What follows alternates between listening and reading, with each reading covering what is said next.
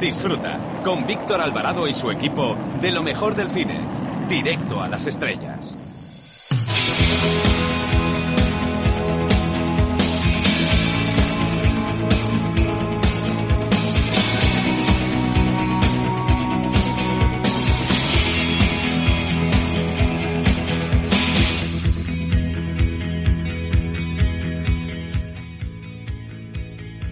Eh, hola, soy Fernando Tejero y os mando un beso muy fuerte a todos los oyentes de Directo a las Estrellas. Chao, se os quiere, chao.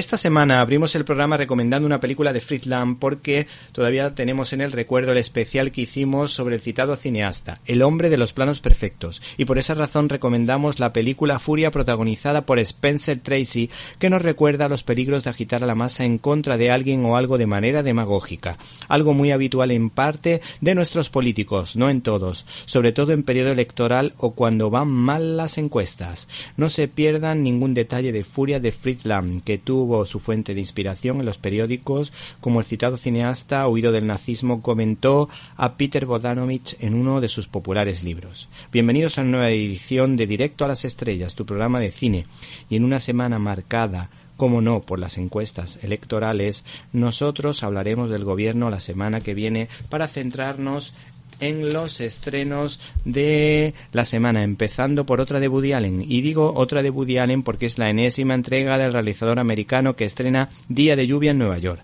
mientras Ann Lee le hará la competencia con la producción de ciencia ficción Géminis. Por otra parte, el actor Casey Affleck sigue el ejemplo de su hermano y se convierte en cineasta con la película La luz de mi vida. Y el cine de cuota española apuesta por los ancianos eh, eh, contando la historia de unos abuelos que a la vejez viruelas. Todo ello sin olvidar nuestras habituales secciones como críticas en un minuto donde analizaremos los pormenores de al principio no era así y no puedes perderte la firma de Jaime Pérez Laporta, Irene de Alba y por supuesto Antonio Peláez más Peláez que nunca. Para comentarios, dudas y sugerencias puedes escribirnos a la dirección que ya sabes, info arroba cinelibertad.com, repito, info arroba cinelibertad.com. Si no nos pudiste escuchar en directo y quieres hacerlo en diferido, puedes hacerlo a través de nuestra página web www.cinelibertad.com, donde hemos eh, preparado eh, muchas secciones relacionadas con este programa. Así que no te pierdas nuestra página web www.cinelibertad.com. Y hemos recibido un correo de Jimena del Olmo que nos recomienda la película de José Luis Garci, El Crack 3. Por último, para comentarios, dudas y sugerencias, puedes escribirnos a info.cinilibertad.com. Comenzamos.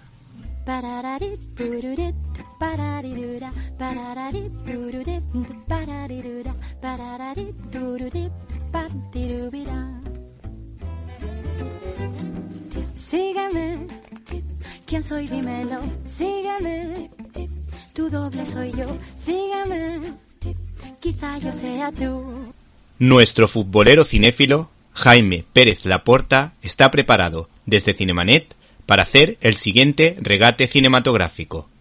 Hola Víctor, muy buenas. Os traigo mi reflexión cinéfila una semana más y hoy continúo con la saga que dejé a medias hace un par de semanas.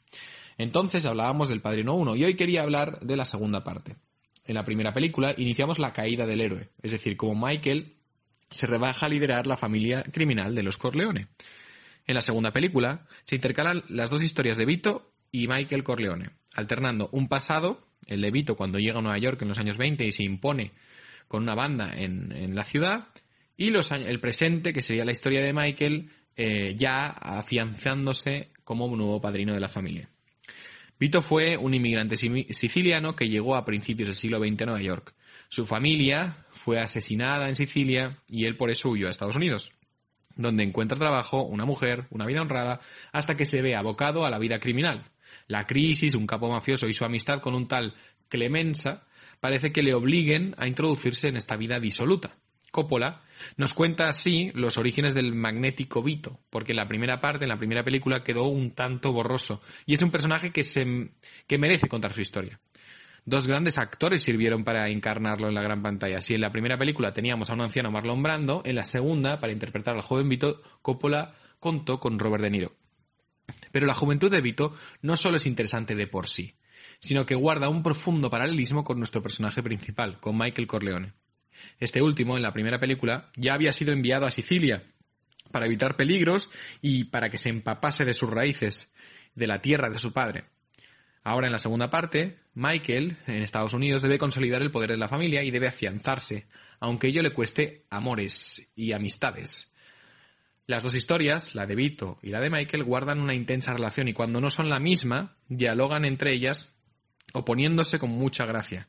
Por un lado, tanto Michael como Vito comenzaron su vida criminal como empujados, como obligados por las circunstancias adversas. Como recordaréis, Michael quería ayudar a su padre herido y no podía dejarle esa responsabilidad a otros hermanos menos capaces. Vito empieza también ayudando en ciertos robos a Clemenza y pronto se ve presionado por un capo de la mafia neoyorquina al que al final tiene que vencer para poder salvar su situación. Ahora bien, ambos acaban demostrando que están hechos para esa vida de crimen y venganza, incluso al margen de las circunstancias. Pronto lo demuestra Michael en la primera película, como ya explicamos la semana pasada. Y Vito, también en esta segunda película, nos demuestra su frialdad y su inteligencia con su primer asesinato. Sin embargo, todavía guardan cierta distancia las dos historias. Como vemos, en la segunda película, Michael ya se ha convertido en padrino, en jefe de la familia, y en cambio la historia de Vito cuenta solo sus orígenes, sus inicios. El Vito de la segunda película es como el Michael de la primera. Una mezcla de necesidad y sagacidad lo han llevado a liderar a la familia. Y todo lo han hecho también por ayudar a la propia familia. Sin embargo, en todo momento, el Vito que se nos muestra es un hombre que no disturba a sus hijos, que no les provoca ningún trauma, que no genera conflictos con ellos. Sin embargo, el camino de Michael en la segunda película, su presente, es mucho más complicado. Se nos cuenta por medio de un flashback, por ejemplo, un flashback sobre la primera película, un flashback de los años 40, de cuando él pertenecía o iba a pertenecer al ejército, por qué dejó los estudios y por qué se alistaba. Él decía que se sabía diferente, que quería destacar al margen de la familia, no en la familia.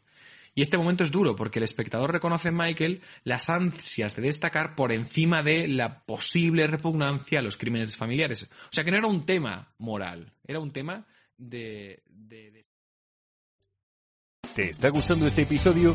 Hazte fan desde el botón Apoyar del podcast de Nivos. Elige tu aportación y podrás escuchar este y el resto de sus episodios extra. Además, ayudarás a su productor a seguir creando contenido con la misma pasión y dedicación.